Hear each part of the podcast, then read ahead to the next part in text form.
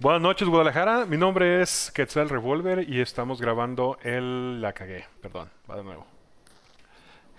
Se le acabó la pila así como de repente. Pensé que, ¿Qué iba- pacho? pen- pensé que iba a ser- de repente pensé que iba a hacer el podcast yo solo. Ok, Se nos mojó el cohete. va otra vez. Una, dos, tres. El ambiente denso y pesado se cuela por cada hueco de tu armadura. Las sombras saltan de una esquina a otra y las paredes parecen respirar con cada parpadeo. Escuchas las formas, saboreas los colores y al voltear atrás, ves al bardo semielfo que te dice: Estos hongos están muy raros, mano. Se me hace que andamos.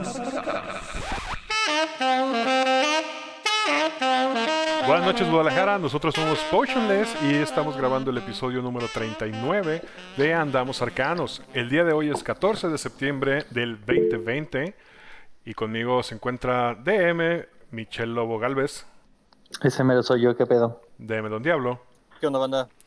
Osvaldo Luna Love me two times. Love me twice today. señor Bobby, Buenas noches a todos. Eh, yo me gustaría mandarle un saludo muy especial a mi sobrino que acaba de salir de una operación muy delicada y ojalá se recupere. se recupera rápidamente.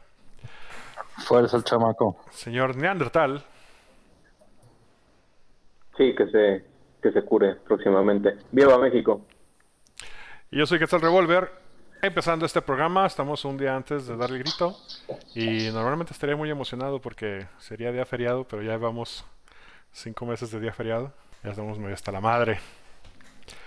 Así que, ¿cómo se la están pasando muchachos? Ya casi llegamos a los 40 episodios de nuestro podcast. No, yo creo que ibas hacia los 40 días. No mames, ¿cuánto llevamos? No, Siete meses, güey. Esta cuarentena de... Ah, pero la cuarentena está muerta. ¿En qué sentido? ¿Cómo se llama entonces?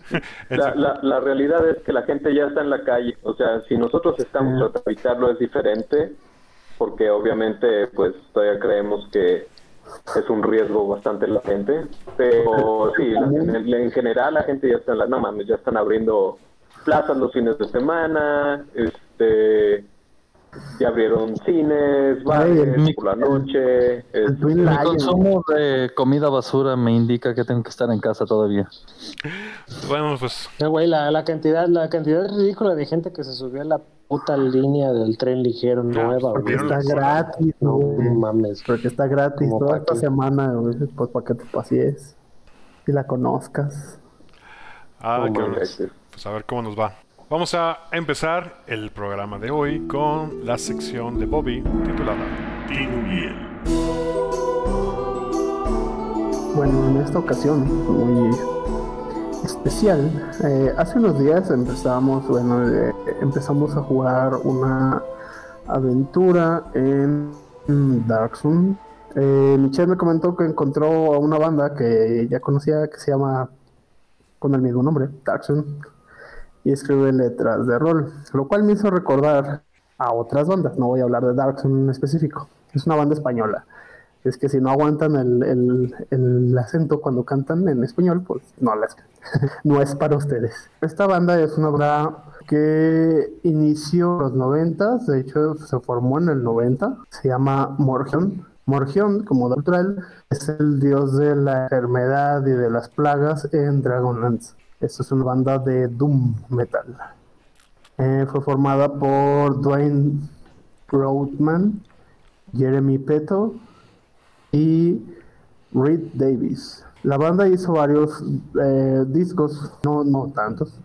Eh, su primero fue un demo que se llama Beat K, demo del 91, y hizo otra serie de demos, pero su primer álbum como lleva el nombre de Solinari. Solinari también como dato cultural, es el dios de los magos en Dragonlance y el nombre de una de las lunas. Esta banda, eh, sus letras eran completamente basadas en la mitología de Dragonlance. Eh, uno de sus, el vocalista, especialmente ávido lector y conocedor de, pues, del lore de Dragonlance, y escribió, escribía las letras de sus demás compañeros que también todos eran fans de Dragon. Cosa curiosa es que ellos, a pesar de que tuvieron muy poco tiempo, eh, aún hoy en día son invitados a algunos festivales de juegos de rol, precisamente por su conexión directa con el mundo de Dragonlance. La, una de las canciones que más destaca en, en su discografía lleva el nombre de Nightfall Infernal, que hace conexión con otra cosa que estamos trabajando, bueno, que está trabajando eh, aquí nuestro compañero de Melobo Galvez, y es nada más y nada menos que Lorsot. Habla de cómo es su transformación. Ah, pues digo, no es ningún spoiler de Lorsot, o por lo menos para la gente que conoce del tema, no es ningún spoiler que Lorsot es un Dead Knight, un caballero de la muerte. Y habla de cómo fue que los dioses lo transformaron y lo lanzaron a un mundo de pesadilla y busca venganza, mismos dioses. La banda existió durante algunos años, no muchos, su vida fue relativamente corta. Se, hubo, varias pausas en el Inter, pero se deshicieron por completo.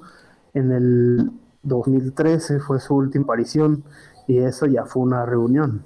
Su último digamos, ciclo como banda fue en febrero del 2008. Ya varios de ellos ya habían eh, pues zarpado hacia otros, hacia otros proyectos. En específico, esta banda tiene la característica de que, como les dije, sus letras están muy basadas en el lore de Dragonlance. No hay ni siquiera que investigar demasiado. Si se conoce un poco del lore, se entiende de, a primera vista sus referencias lo que es novedoso en ellos es que no es una banda de power metal, que son las que se suelen pues caracterizar por hacer este música basada en juegos de rol. En este caso, Morgan, como les digo, es una banda de Doom. De esos mismos, de ese, mismo ciclo, existe otra banda que se llama Valar. Ellos solamente tienen cuatro canciones.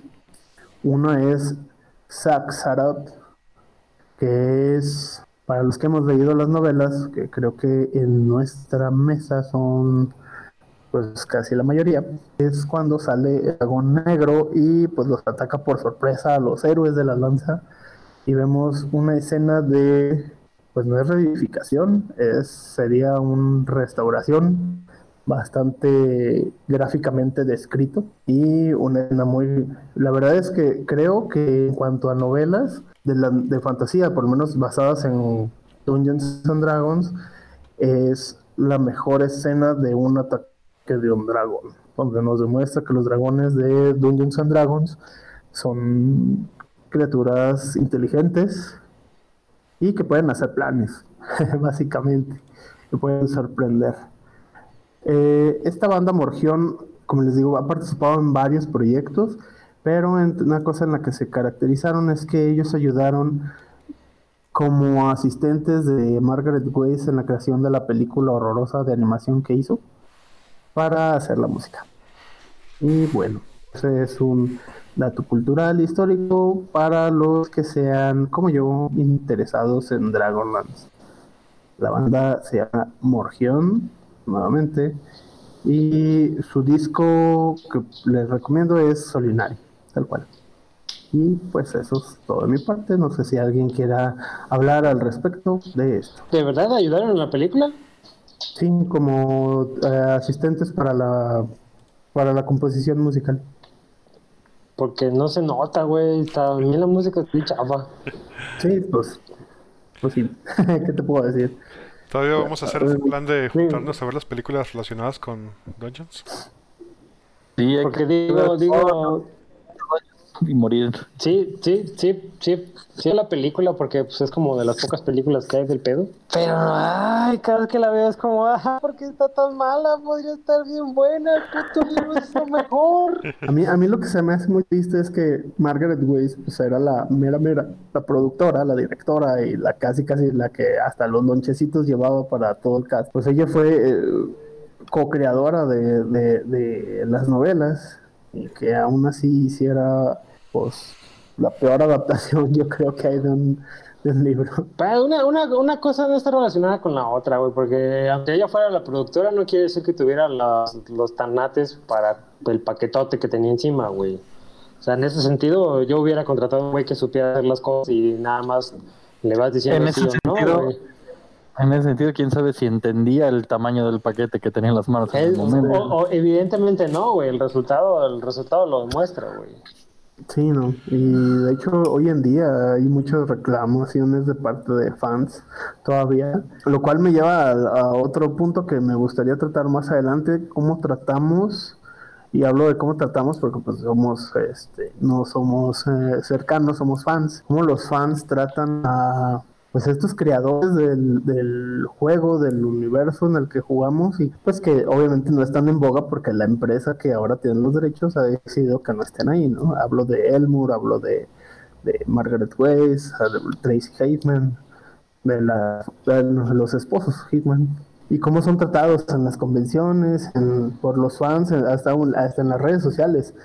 Hace unos días Mar- Margaret publicó una foto de la última publicación, de una reciente publicación de las novelas de Dragons en sueco y ella se equivocó y dijo que era polaco. Y así el primer mensaje que, que le escribieron en el Twitter, que le contestó en su tweet, fue para corregirle y decirle que era sueco. Pero pues de una forma educada, ¿sí? Que estaba burlándose de que la señora no sabía que era sueco, así como si uno entendiera, ¿no? Que carajos, ¿cómo escriben ellos? que estaba leyendo el Witcher la señora y se emocionó. es probable porque son compas aparte. Ahí les, en el post de Facebook les vamos a dejar un link a, pues, no sé si a YouTube o a Spotify, si es que está en Spotify, que yo creo que sí. No lo sé, fíjate que no lo sé. En YouTube sí está, el disco Es completo. un link para que escuchen, escuchemos la banda porque yo tampoco la he oído y le voy a echar un ojo. Un oído, mejor dicho. Yo tengo Todo el mundo, ¿cómo fue que todo- llegaste con ellos?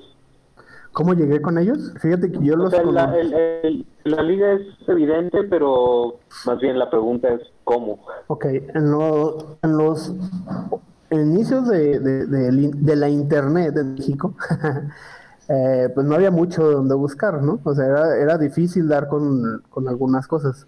Entonces, eh, alguien tuvo la, la sapiencia de enseñarme a utilizar las comillas en, las, en el buscador de Google para, buscar solamente, ajá, para básicamente aprendí un poco de Google Fu, pues salieron un montón de blogs, ¿no? Y entonces les picaba a ver qué salía, páginas, en ese entonces más que blogs eran páginas, porque todo el mundo hacía una página. Hablo del 97, una cosa así.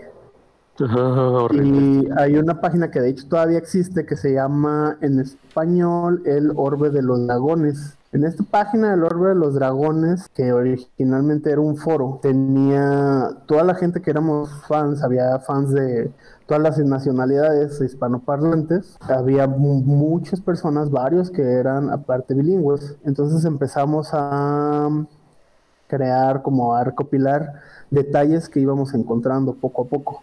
Entonces, por ejemplo, en esta, en esta página, si, se va, si la encuentran y se van a la sección de música, las canciones como de Nightwish, básicamente, esas son aportaciones de su servilleta, que es la de Wishmaster de Nightwish y Wanderlust, también de Nightwish. Ambas son relacionadas con wrestling. Y pues ahí fue donde se empezaron a, a recopilar más y más y más. Y fue creciendo estas bandas un poquito más complicadas de encontrar, que fue que es Valar y que es Morgul. Y así fue. pudimos. En realidad fue ayuda de algo que creo hoy en día todos debemos de estar fomentando nuevamente y es una comunidad. Una comunidad lejos de las críticas y más que nada que aporte al hobby. Hay detalles de cómics, películas, música, eh, curiosidades varias, libros, eh, había una lista de libros que se publicaron en inglés y otros en español y libros que se iban a publicar, algunos nunca vieron la luz y así, es como un, ahora es como un orbe de la melancolía esa página, en realidad. Sí, No, eh, no, en- fíjate que en realidad sí estuvo alguna vez en y se, pero la, alguien se tomó la molestia de irla respaldando a, a otro sitio. Alguien tuvo la, tuvo la visión de decir esto es amor. Eh, exacto. Sí, sí, de hecho, no, la verdad, honestamente, no sé cómo es que sigue, que sigue, que sigue en pie la página, pero si le googlean, sale a la primera, Orbe de los Dragones. Servidor ruso olvidado. Es muy probable. Muy bien, entonces con eso pasamos a la siguiente sección que es La caverna. Es curioso que Roberto haya hablado de música el día de hoy. Voy a hablar de música también. Este, bueno, en cierto, cierto modo. Como comenté hace dos programas, eh, mi padre falleció recientemente. Todos hemos tenido contacto con la muerte de alguna u otra manera. Hemos visto mascotas fallecer, hemos acompañado amigos en su duelo, o hemos sido testigos del pasar de algún familiar cercano, incluso alguno directo. Para quienes han participado de la experiencia de perder a la o el progenitore, saben que la realidad se extrapola de una manera inversible. El camino a la trascendencia de mi padre duró 12 días, de los cuales al menos durante los primeros 4 o 5 días, admito que sí tuve esperanza. Tocando un poco en la extrapolación de la realidad, hubo un par de eventos los cuales, más allá de su evolución clínica, creo que pusieron a mi papá Nino de regreso a la energía primitiva de la Tierra. Mi jefe se fue en un lunes. A mí me tocó hacer guardia nocturna con él el domingo anterior a ese lunes, que fue cuando escribí eh, lo que eventualmente fue el capítulo 37, para referencia. Eh, pero también me tocó estar con él el jueves de esa misma semana. El jueves, mi madre le mandó a un padre católico para que él administrara el ritual católico de la unción de los enfermos en conjunto con los santos óleos. Básicamente, todos sus pecados terrenales fueron perdonados, liberando su alma para alcanzar el cielo católico que se les promete mientras profesan esa práctica religiosa. A partir de ese punto, yo noté como mi padre dejó de luchar fue en ese punto en el que me di cuenta que la esperanza me iba abandonando gradualmente. El domingo presencié algo que estoy seguro que sí vi. Sé que suena absolutamente descabellado, pero estoy muy seguro de lo que vi. Estaba escribiendo alrededor de las 3 o 4 de la mañana, cuando el techo vi que se comenzó a, oscurecer el, el cuarto. Esta oscuridad fue descendiendo poco a poco, sin forma alguna, solo oclusión de luz. Lentamente descendió hasta la cama y comenzó a envolver la parte superior de la cama, extendiéndose a los múltiples, porque mi padre terminó con ocho aparatos conectados a él, aparatos que lo mantenían vivo, continuando eventualmente a tocar el piso y seguirse extendiendo. Una vez cubierta el área, vi que la oscuridad tomó una forma muy particular, de una figura encapuchada, la cual de verdad, no miento, por una guadaña. Estaba en presencia de Caronte manifestado y fui testigo de la cosecha del alma de mi padre. Al día siguiente, se le cerró el, sexto chakra con una falla seria del riñón, encima de todo lo que ya traía, y eventualmente el séptimo para así abandonar este plano mortal. Mientras tanto, un mes antes de que comenzara mi prueba de los dioses, por ahí de finales de junio, se lanzó uno de los discos más anticipados del año en la escena metalera, donde Dylan Desmond y Jesse Schreckman, mejor conocidos como Bell Witch o Bruja de la Campana, junto a su asiduo invitado Eric Mogridge, alias Aérea Ruin, o se hace Ruina Aérea, se entregaron Stygian Bow, la rama estigia, en el denominado primer volumen. La rama estigia, como referencia, está inspirada en la estigia dorada, un escrito de James George Fraser allá de 1890. La obra narra un rito en el cual un esclavo adquiere la estigia, el cual este, pues es un, un artefacto, tal cual, y con eso el derecho a derrocar y matar al rey, sin darse cuenta de que solo se estaba esclavizando a sí mismo a otra forma de tiranía, la cual eventualmente lo llevará por el mismo camino de su antecesor. O sea, básicamente quien adquiere la estigia puede buscar matar al rey. Más allá de la historia, musicalmente de la composición completa es inquietantemente hermosa y cargada de emoción.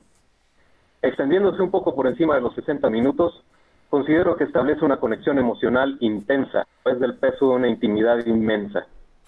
El resultado de esta amistad es algo que en algún punto muchos consideraron inevitable. Mogridge había aparecido como invitado en los tres discos, dos con el baterista original Adrián Guerra, quien falleció, y el más reciente con Shragman, que Bellwitch había editado hasta el día de hoy, contribuyendo por lo común pasajes vocales de corte limpio, para contrarrestar las vocales agresivas y cavernosas de Desmond. Esta metodología desaparece por completo en esta entrega, dado que las vocales son persistentes durante la duración del mismo.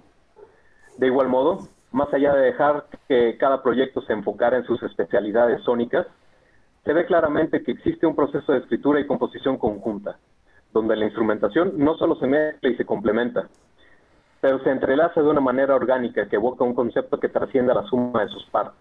Es curioso, dado que la colaboración inicial de Mogridge con Bellwitch fue hace ocho años ya, en el corte Rose of Endless Waves, el cual temáticamente hablando trata de un rey fantasma, el cual perece en alta mar y añora regresar a tierra para retomar su forma física y reclamar su trono.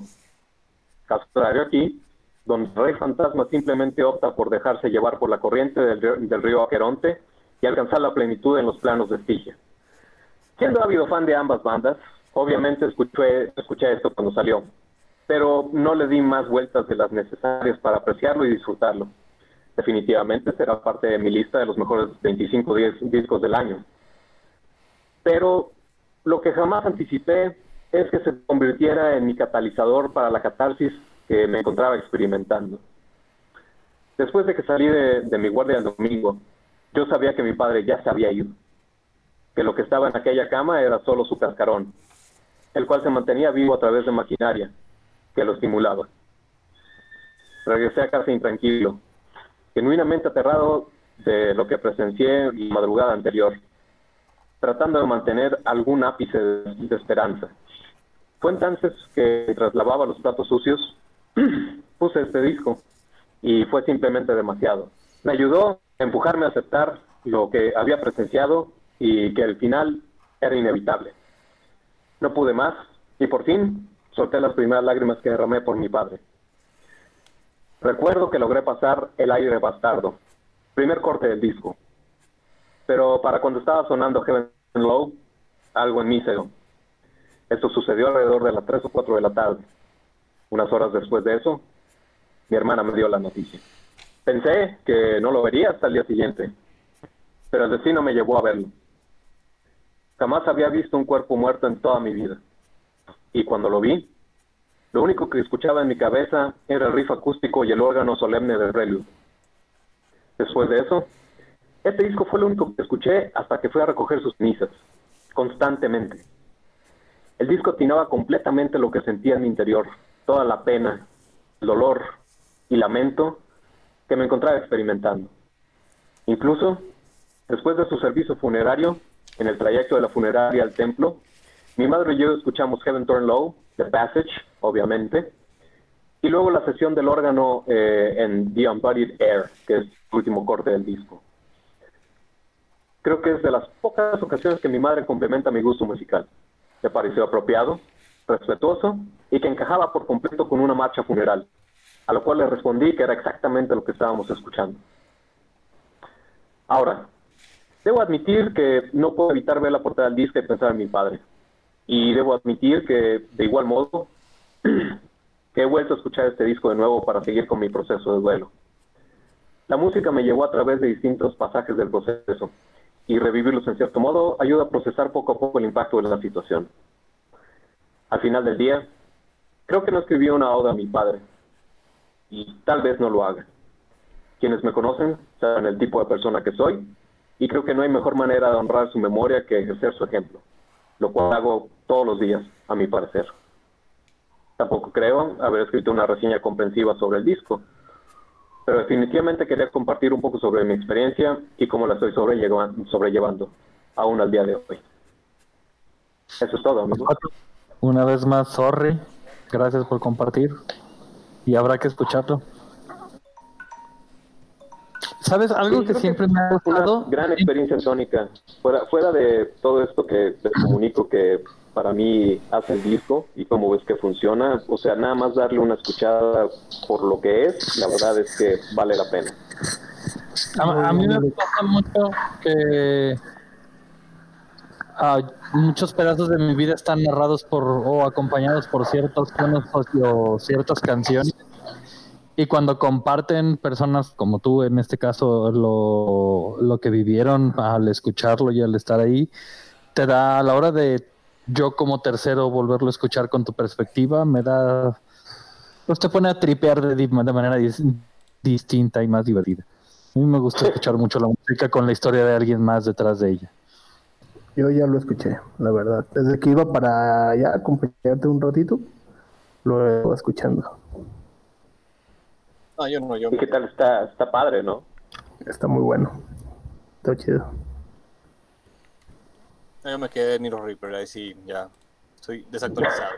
es, es muy diferente, ¿eh?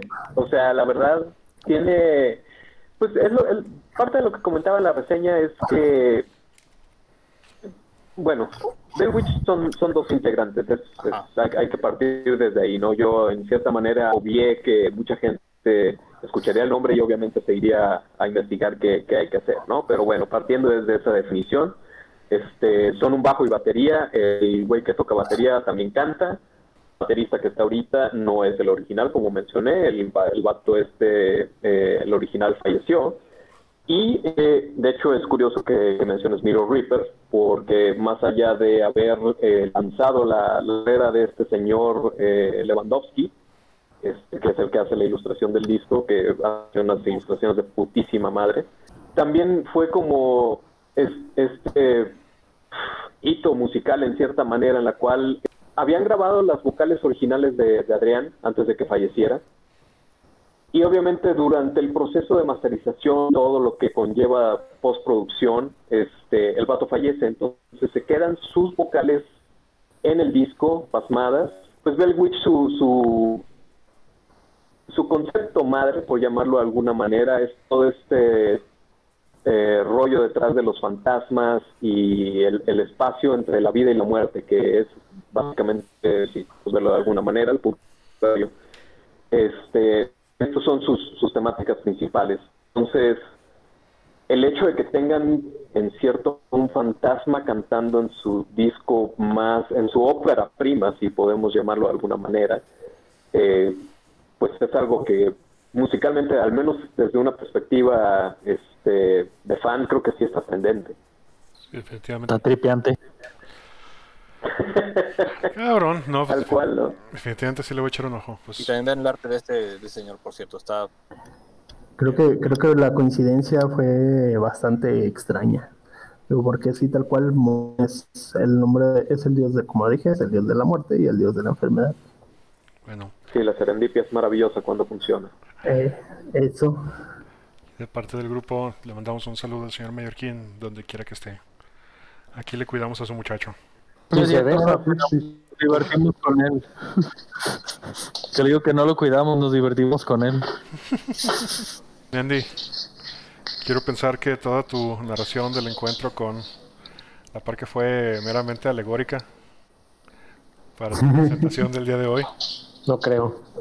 No, no, que sea No, no creo. Estoy, no, estoy, no estoy mamando. Entonces tendremos que hablar más, más a fondo de eso ya cuando nos podamos ver en persona.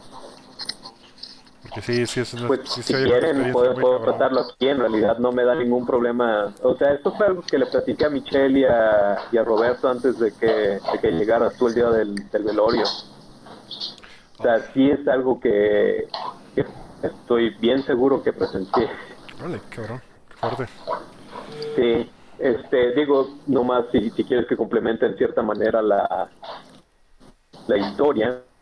Al día siguiente, cuando yo salgo de la, la- de la guardia, llega mi carnal llegan los doctor- doctores eh, líderes que están llevando a mi, a mi jefe, ¿no? Y yo los empiezo a confrontar así de, oye, güey, este, a ver, maestro, me, me habías dicho que mi jefe iba a salir la semana pasada, aquí estamos una semana después y siguen diciéndonos que la va a librar y yo lo único que veo es que le conectan más aparatos, cabrón. obviamente esto después de que vienen y me dicen, oye, le tenemos que hacer una hemodiálisis porque le acaba de fallar el riñón después de que íbamos a enamorarlo porque pues obviamente no lo he hecho. Este, le dio un infarto cerebral, después del infarto cerebral, este, le dio un infarto al, corazón, el señor ya traía pasos después de eso tuvo este, un problema gastroenterológico, se le llenaron de agua los pulmones, este, le falló el riñón y hasta ahí fue. Este, por eso mencionaba, me llamó mucho la atención porque él parte del chakra de la corona, o sea, le da el infarto cerebral en el cerebro, y de ahí se le va al corazón, este, obviamente eh, con el infarto cerebral pierde eh, medio, medio lado completo, su lado derecho se va por completo, su este, capacidad de habla se va de igual modo. Este, entonces sí, como que se le fue cerrando en orden cada chakra hasta que se fue. Este, entonces eso me llamó mucho la atención. Eh, obviamente lo que comento respecto a los, los sacramentos también fue así como que, órale, eso estuvo, o sea, sí fue todo este proceso de observación y contemplación del proceso y obviamente días anteriores fue un desmadre y, ah, sí, no, ¿qué te, qué te digo? Pero bueno, eh, regresando el lunes. El lunes, este, después de estar confrontando a estos, a estos señores, llega mi hermano, mi hermano mayor, y este, le digo, oye, pues tienen que hacerle una hemodiálisis porque obviamente ya está cerca de un choque séptico. Yo creo que no vale la pena hacerla, pero pues yo, yo no tomo la decisión aquí, así que si quieres que se lo hagan, este, obviamente no está saliendo en mi cartera, así que pues todo lo que se tenga que hacer, ¿no? Porque eh, no sé si valga la pena mencionar o no, eh, mi familia dijo, bueno, si llegamos al punto en el cual lo tenemos que entubar, este, ahí, hasta ahí se acaba, ¿no? Pero todo lo que haya que hacer antes de llegar a ese paso, eh, lo vamos a hacer. Entonces, bueno, este, yo dije no, porque yo ya sabía que había pasado, ¿sabes? O sea, yo ya había visto que eso había sucedido y estaba muy seguro de que mi padre ya había trascendido. Era así de simple. Obviamente no le iba a decir esto al cabrón ahí enfrente de estos güeyes, este, porque pues obviamente van a decir, o los doctores iban a cagar de la risa de mí, lo cual me hubiera imputado seriamente, o mi carnal me hubiera agarrado chingados diciéndome, ¿cómo puedes decirme una pendejada de este calibre, cabrón? Entonces, obviamente todo esto me lo contuve, pero yo sabía que ya era hoy, hoy, de hoy no iba a pasar, así de simple. Y pues sí, se confirmó tal cual. Bastante estúpido me hubiera visto platicando esto si no, si no hubiera sucedido nada, o sea, o si mi padre hubiera salido, lo que sea, pues obviamente nada más fue, fui víctima del cansancio y, y ya, ¿no? Pero como se dan los hechos, honestamente, me hacen sentido, para ser muy sincero. Oh, pues sí, es una experiencia bastante, bastante fuerte. Ay, cabrón, no, pues le echaré el ojo a ese disco. Pensando en tu, oh, historia, en tu historia. Está suave. ok, pues entonces en esa nota dejamos de lado el lado musical de este programa. Que sí, efectivamente tocaron dos, dos secciones de musiquita. Y vamos a pasar a lo que es. El tema de hoy. Tema de hoy. El tema de hoy, por si no han leído el documento, como nos caracteriza, nos caracteriza, güey. Es, es, es, como tener un lunar a un lado del labio, güey. Ya es parte nuestra, güey. Ok, quiero empezar diciendo que durante más tiempo que estoy dispuesto a admitir, cuando empecé a jugar rol con ustedes, asumí que no se podía tener un personaje con una alineación malvada, que eran un tipo de alineaciones que estaban vetadas para los personajes jugables, que eran solamente para NPCs. Y después vi que no, que sí puedes hacer un personaje de alineación malvada. A ver, pregunta interesante. Ajá. ¿Por qué creíste eso? Porque, este, para empezar, era en, mi, poco conocimiento del, del lore y todo, era cómo ibas a tener un héroe malvado. O sea, o a lo mejor decía, quizá pues, si toda la party fuera malvada, podría funcionar. Pero en mi mente no, no, no tenía cabida la posibilidad de que uno de los personajes fuera malvado, porque traía esta percepción completamente bidimensional de blanco y negro, donde los buenos son los más buenos de Buenolandia y el malo es el más malo del rancho de los malos. ¿sí? Después, conforme empiezo a jugar y empiezo a leer y empiezo a ver más, digo, no, ok, sí se puede. También empiezo a ver un montón en la percepción de otros jugadores en las cuales no solo juegan con malos, sino que los buscan para usarlo como, como pretexto para romper la mesa y hacer desmadres. Asumiendo que, como es de alineación malvada, pues va a andar asesinando, traicionando a sus compañeros, asesinando gente, haciendo pues, lo que le llamamos un murder hobo cualquiera. Y eso hacía que tampoco me sonara como lógico. Así que el día de hoy quiero hablar, bueno, perdón, cuando empiezo a correr la aventura de Avernus, asumo que hay más aventuras que son así, pero esta es la primera que yo leo, que yo corro, que, lo menciona, donde hay especifica ciertas situaciones y ciertas características si es que estás jugando con un personaje de alineación malvada. Chan, chan, chan. Como el nombre le dice. Ahora sí, hijos del mal. Saquen los trapitos. ¿Quién es el malo aquí, puto? sí, creo que ya habíamos dicho que sí teníamos algún algún, ¿cómo se llama? Malito ahí en la mesa, Entonces, algo de lo que me gustaría hablar ahora es específicamente cómo se juega un personaje de alineación malvada en un grupo donde no todos son malvados. Con mucho cerebro, güey, de entrada. Sí. Creo que jugar un personaje malvado es más complicado aún porque a los preceptos de cualquier sociedad en la que estés jugando tienes que jugar de, manera de que las leyes no te vean, de que los buenos no te marquen, de que todos tus pasos estén lo suficientemente escondidos para que al final desenvuelvas y, quites el telón diciendo, diciendo ja, me la superpelaron todos. Y ese es más complicado aún que ser un bueno que entro por la puerta y digo, arre, los voy a matar. No, pero eso es, pero eso es si hablas en el sentido en el que el personaje tiene el, la, misión del personaje o el objetivo del personaje tiene va en contra del, de, la, de la mesa como tal, del grupo como tal. O sea, es, creo que es la única manera en la que realmente tienes que ser este, muy precavido y muy silencioso y muy sigiloso y que no se den cuenta de tus intenciones y, que, técnicamente intentes ocultar tu alineamiento. En ese sentido, pero, por ejemplo, eh, he jugado, bueno, ustedes me han visto jugar un personaje malvado y no, o sea, no niego enfrente de nadie que soy malvado ni lo oculto, ni, estoy detrás de ustedes haciendo cosas, porque mi objetivo no está en contra de la mesa, está, está al contrario, está alineado a la mesa. Pero mis, mis medios por los que me valgo simplemente no van igual que los de un paladín o los de un clérigo. Pero el objetivo es técnicamente el mismo de la, de la mesa, entonces... O sea, creo que, creo que ahí hay un, hay, hay como diferente espacio o un, espacio de, de, diferenciación en cómo puedes abordar el tema de un personaje malvado en la mesa y tiene que ver, que tiene, perdón, tiene que ver con, con la con la dimensión que, que tienes del concepto de ese alineamiento, pues. ¿Qué tanta profundidad puedes emplear al seleccionar un alineamiento de esa, de esa característica? Yo, a eso es lo que me refería con, con mucho, mucha inteligencia. Creo que no es inteligencia parte del, del personaje como tal, sino inteligencia del, del jugador, de la capacidad y la madurez de, de, poder interpretar las cosas. Digo, yo por ejemplo me ha tocado jugar, que yo no jugar personajes malvados, no que yo recuerde. No, sí, uno, pero era no, no era tan malo al final.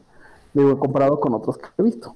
Este, pero eh, sí tiene mucho que ver, con, como dice Osvaldo, con cómo, cómo tienes este parámetro del bien y del mal, cómo lo entiendes. Y yo creo que nunca estuvo mejor explicado que en el manual de tercera edición de Dungeons and Dragons, los alineamientos.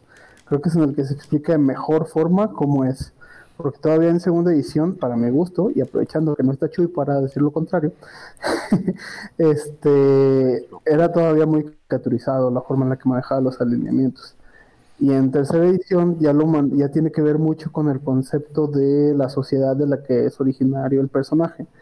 Si es un semi-orco, se maneja con preceptos de un clan de orcos y su percepción del bien y el mal. Si es enano, de igual forma. Si es un elfo, de igual forma. Hay actitudes de ciertas razas que para un humano son malas. Pero para la... Recordemos que el bien y el mal se define por la moral del pueblo en el que, en el que se vive o en el que se crece. Y la moral son una serie de preceptos creados en conjunto como sociedad. No quiere decir que para todos sea eso lo correcto. Y ahí entra mi ejemplo del Eladrin, que ya hemos mencionado en varias ocasiones. Ese Eladrin era legal bueno, pero era su versión de legal bueno.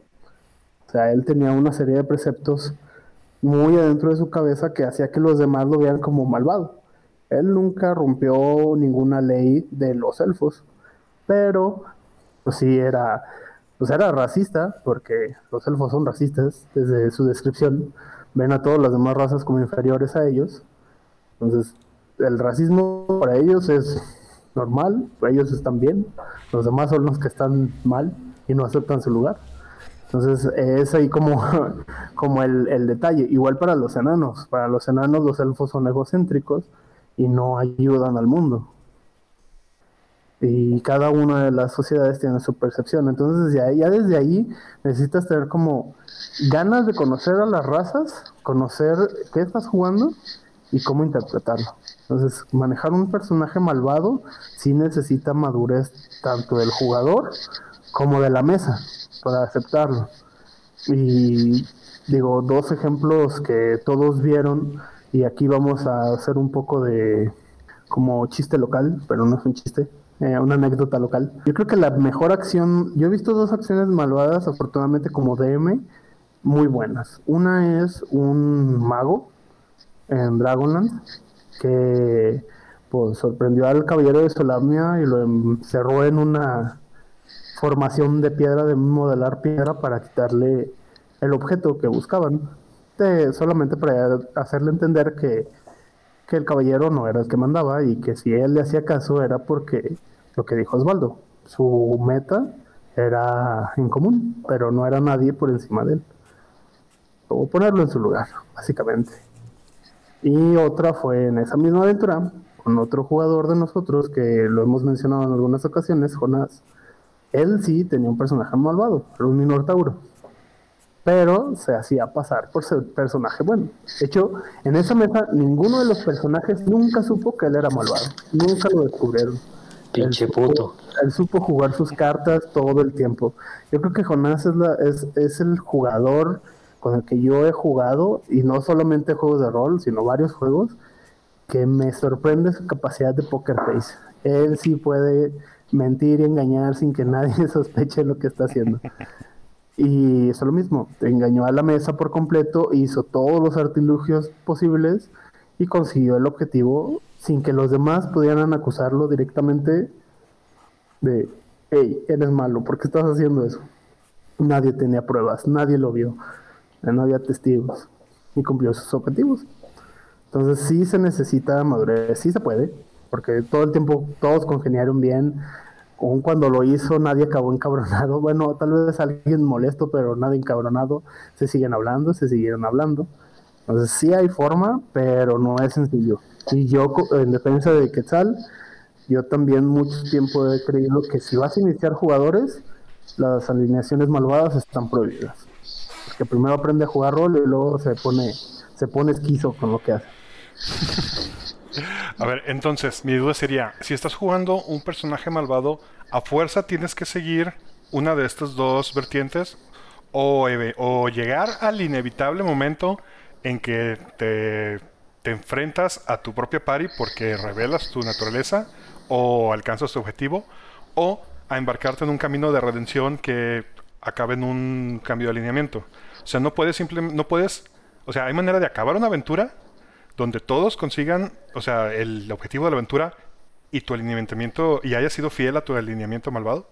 Sí, sí, siempre se puede. Antes de que procedas con eso, yo, yo, yo quiero partir con algo, perdón, Chuy. Creo que es muy importante definir que obviamente el, el, mal, el, el personaje malvado no es este villano de Hanna Barbera, ¿no? Para toda esta gente que de entrada ve la, la, la palabra malvado y, Sí, entra en este papel de ¡Ah! Me voy a convertir en este, o sea, como el caótico malvado, ¿no? Que se supone que es el peor de todos.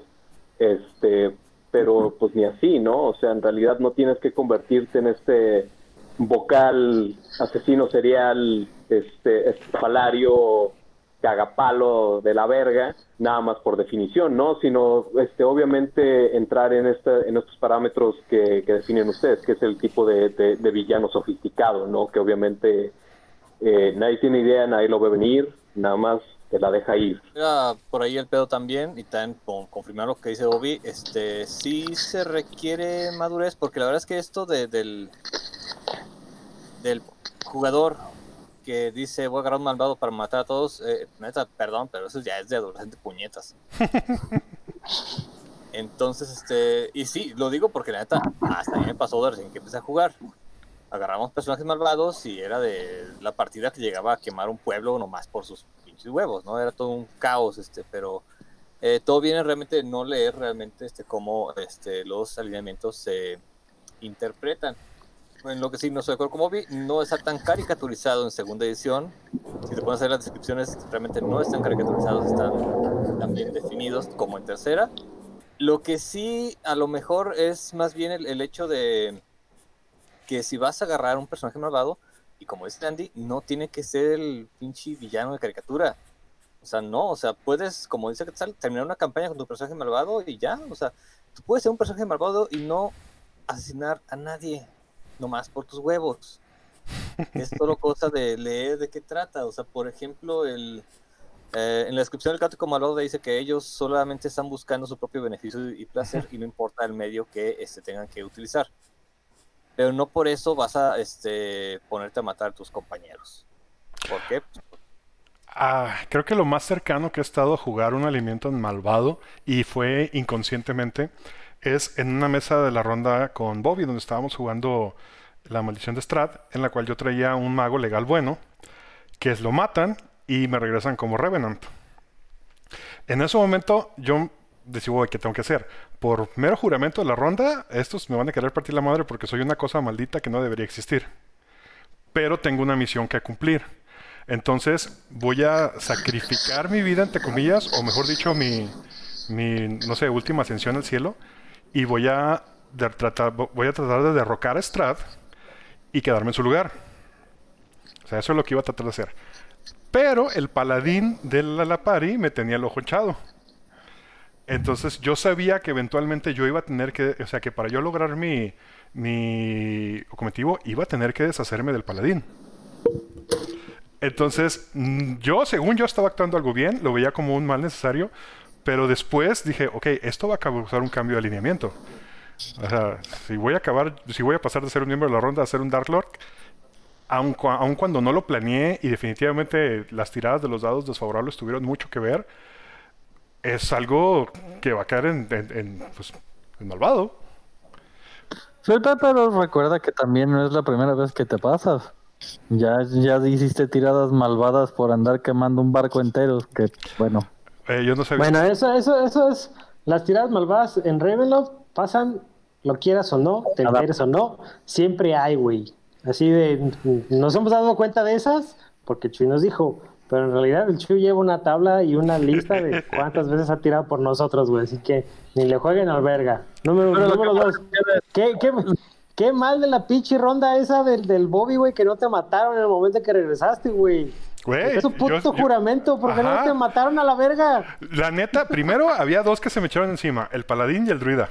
Y a la druida, a la druida le, ahí le, le, le hice, alegué su corazón de pollo y terminó aceptándome. Y el paladín fue como que, pues, esta es democracia y todo, y soy el único que está en contra. Pero yo sabía que inevitablemente en algún punto nos íbamos a tener que enfrentar y yo empecé a poner en plan, un, en poner en movimiento un plan para sacar de la ecuación al paladín. Que la verdad es que lo iba, lo iba a asesinar. Pero pues ahí creo que ya no iba a poder seguir siendo legal bueno después de eso. Pues quién sabe. no, pues, pues quién sabe, porque legal bueno no. pero caótico bueno. Ajá, Ahí, por no necesariamente tenías que girar, no, no necesariamente tenías que cruzar la línea. o sea, no sería? necesariamente te ibas a convertir malvado. O sea, yo no iba a disfrutar o sea, no- matándolo. Para mí era un mal necesario, era algo que tenía que hacer. Sí, pero por ejemplo, hablando de un caótico bueno, pones a un general de armada de un reino, güey.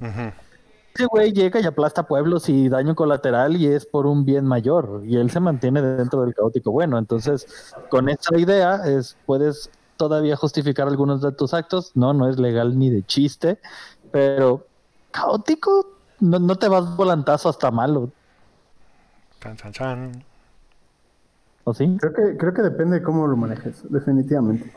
El ejemplo que pone Michelle es, eh, digo, un ejemplo más como analizable es, por ejemplo, los generales rusos cuando, cuando dan la orden de que se desaloje Stalingrado, que todos los civiles salgan de Stalingrado.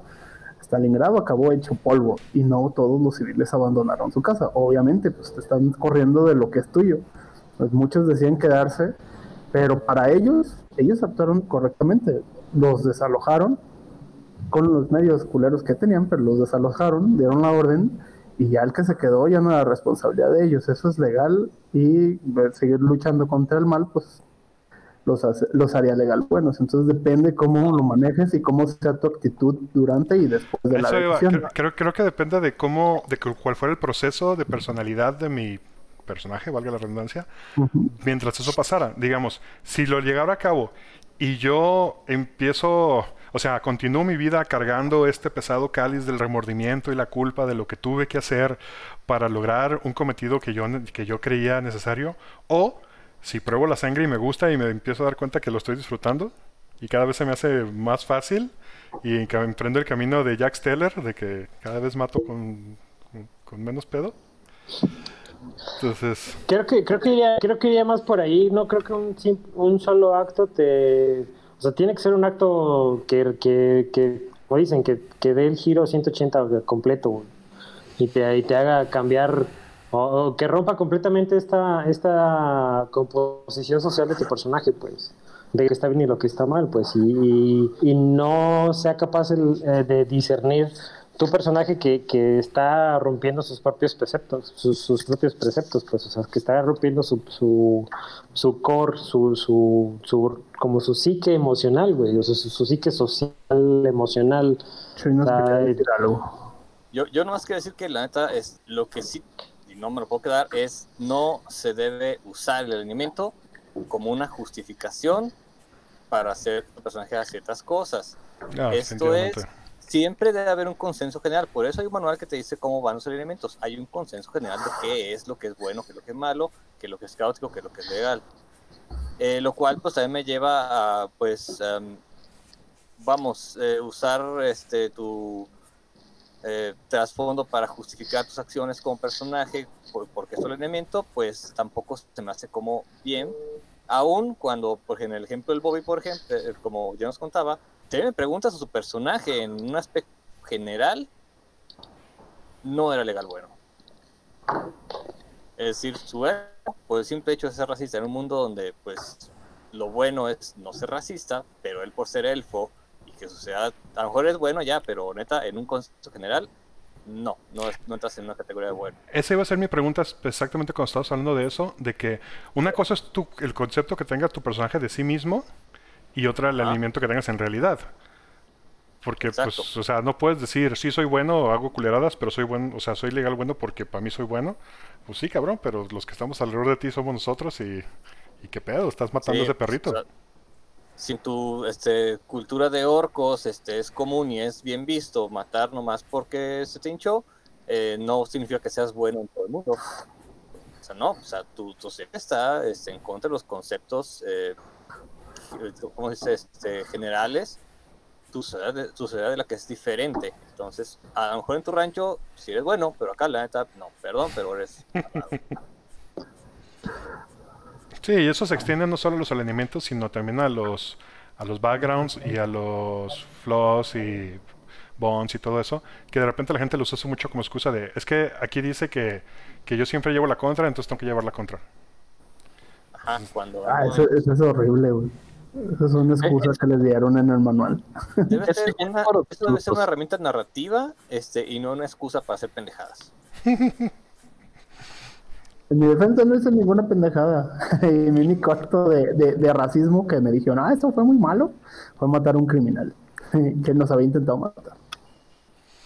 Pero bueno, que ahora que ya se ven todo esto, realmente se me hace mucho más interesante este tener un personaje malvado en el Apari por todo el dilema moral que esto que esto o sea, provocaría entre los mismos personajes. Exacto. Entonces, vamos a y, y, haciendo como, como una hablando de la serendipia que mencionaba Niandi, eh, Lorsot es un personaje que en su mundo, en su origen, es un legal bueno y hace algo en contra de los preceptos de su orden, de su vida, de bajo lo que creció y se rigió durante mucho tiempo, lo suficientemente radical. Radical para que los dioses le digan, güey, te pasaste de rosca. Y te... Pero sí pasó de verga mucho, sí sé, mucho pasó de verga, mucho.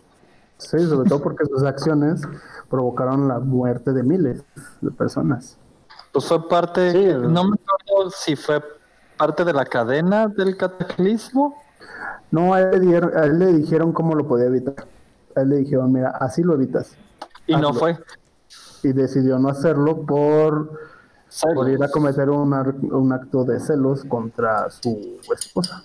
Pero ahí entra la, la pregunta, por ejemplo, si tuviéramos que escoger el, el lineamiento, ¿siempre fue bueno y, y algo lo convirtió en malo o simplemente ese acto detonó que aflorara su verdadera personalidad. No, no, el vato, se pasó de verga, sí estaba loquito porque sus celos llevaron a matar a su hijo recién nacido en frente de su esposa y cuando los dioses le dijeron, te pasaste de ver, puedes hacer esta empresa para lograr la, la redención, el vato sale con sus caballeros y a medio camino dice, no, mejor no, se regresa y mata a la esposa. Y se va y se refugia a, a Nether, bueno, Dargar Keep, a su fortaleza. Su fortaleza. Donde la incendian y se muere. Pero el, el, universo le dice, ah, ¿crees que era tan fácil irse de aquí? Mijo, regrésate. Pues más, más, que, más que aflorar su verdadera naturaleza, es, un breaking point, güey. O sea, es Breaking Bad, güey. O sea, sí, ahí se le el, el, lo que sea que te haga cometer esa acción para la psique del personaje, güey, puede ser suficiente, o puede ser demasiado, o puede ser inconmensurable, güey. Rompe, o sea, te rompe. Como, como personaje te rompe y no tienes vuelta para atrás. O sea, no, ya no ya no discernes qué estás haciendo bien, qué estás haciendo mal y, y tú crees que estás por, por, el camino que más conviene, por, el, por, el, por, la mejor vía o por la mejor opción. Obviamente, obviamente aquí incluye, aquí hay factores más eh, de, índole más narrativa, pues como que los dioses voltean y te ven y te dicen te pasaste de no tienes forma de regresar y te mandan al, al mejor infierno que se les ocurre mandarte, güey, que es, que es Ravenloft, güey en este mundo que atrapa todas estas porquerías que no deberían estar en ningún otro plano, por ejemplo, güey.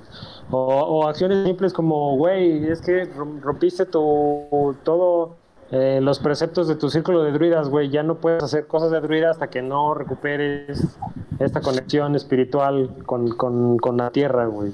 Ese tipo de cosas, pues. Bueno, pero aquí estamos hablando de NPCs que suelen tener todo este background súper trágico y lo...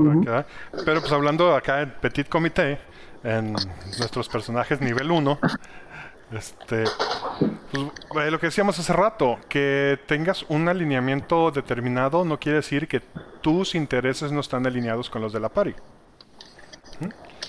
Y incluso no quiere decir, como dicen, que tengas que engañar a la pari, o sea, es y, vuelvo, digo, en este caso es un recurso cómico, pero vuelvo al, cómic este, el de Buscando Grupo, el de Looking for Group, donde el Warlock, que es el, el, el Comic Relief, el güey nunca lo niega, dice, güey, soy un hijo de la chingada, güey, o sea, me gusta quemar orfanatos, Exacto.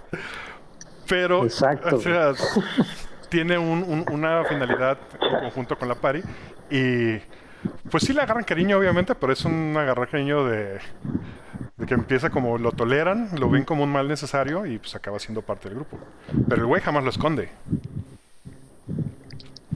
Pues es, es, ¿Tiene otro ejemplo ahí en las tres flautas? ¿El Moy y su Sorcerer, por ejemplo? Ahí yo no lo tolero.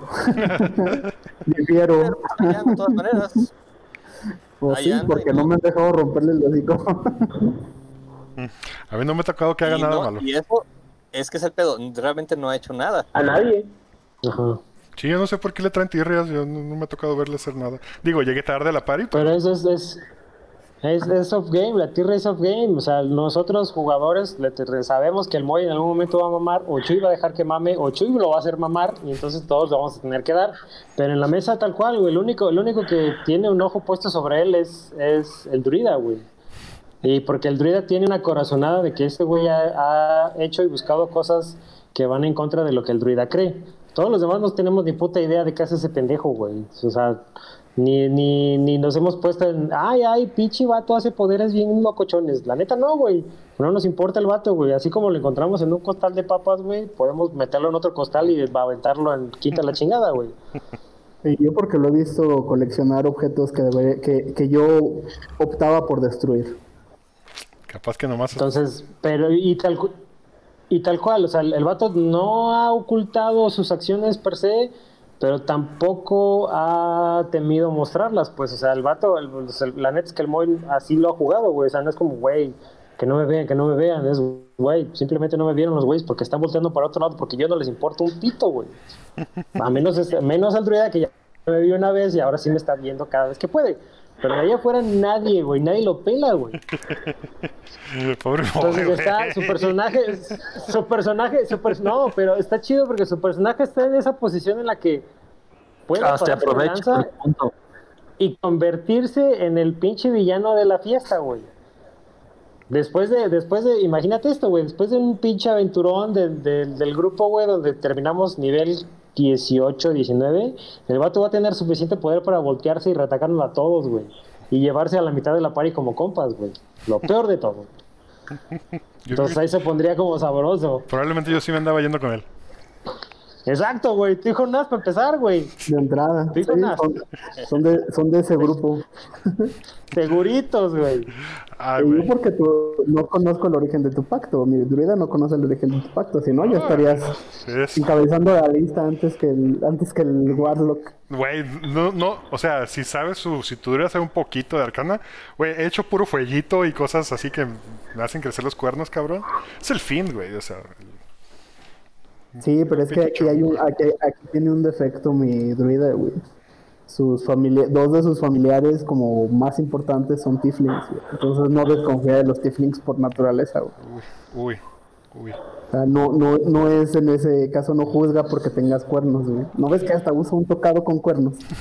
que en ese momento, cuando hice yo no sabía que hacer un Tiefling Warlock era considerado como ser... Era el equivalente de ser morra básica que va al Starbucks Dragones. Pues sí, güey. Pues básicamente ellos lo trajeron al juego. es el combo, güey. No sabía, güey. Pues está ahí chido mi Tiefling Warlock. ¿Quién es su madre? De hecho, la hermana, como dato cultural, la hermana de ese, de ese druida es Tiffany. Pues bueno, señores, nos sacamos el tiempo, a menos que quieran agregar algo más. Nos retiramos. a mí nomás me gustaría decir, antes de que nos vayamos, de verdad, si van a usar un personaje malvado, eh, la recomendación es, primero que nada, procuren que la mesa esté preparada para aceptarlo. Y la otra, pues no sean hijos de puta, güey. Dejen jugar, güey. Y hasta donde tenga que topar y donde reviente, pues reventará y ya, ni pedo. Pero también no estén buscando desde la sesión cero romper el juego. Creo que, creo que otra cosa básica también es, si vas a jugar un personaje malvado, lee sobre personajes malvados. Exacto. Pero, pero no, no de Hanna Barbera, pues, o sea, cosas más interesantes. Me gustaría, hacer una, una invitación a toda la gente que nos está escuchando que nos comenten tanto en Twitter como en Facebook sobre sus personajes de alineación malvada y cómo los han jugado. Como, como dato extra, eh, se ha mencionado en los, los primeros capítulos la novela de Estrellas Caídas de Star Wars. En esta se desarrolla un personaje legal malvado. Por las razones no, no, Ay, que es tu problema, no el mío.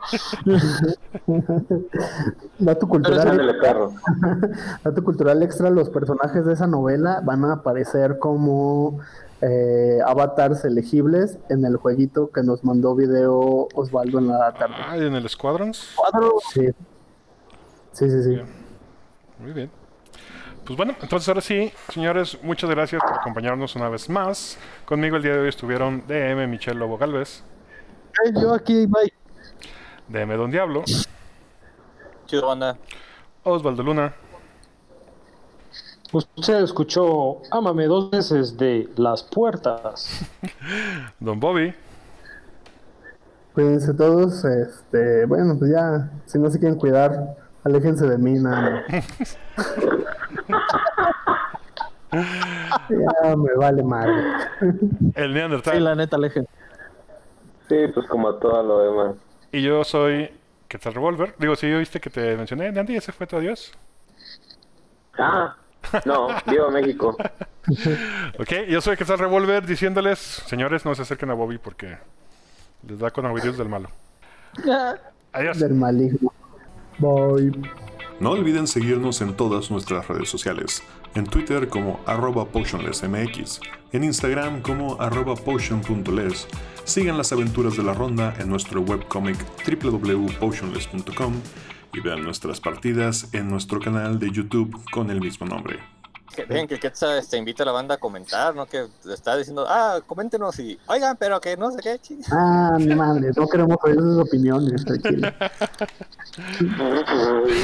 El chino lo Para que salga, para, para que salga con sus mamás. Ay, ay, mi, mi personaje malvado es el más verga. La neta, no.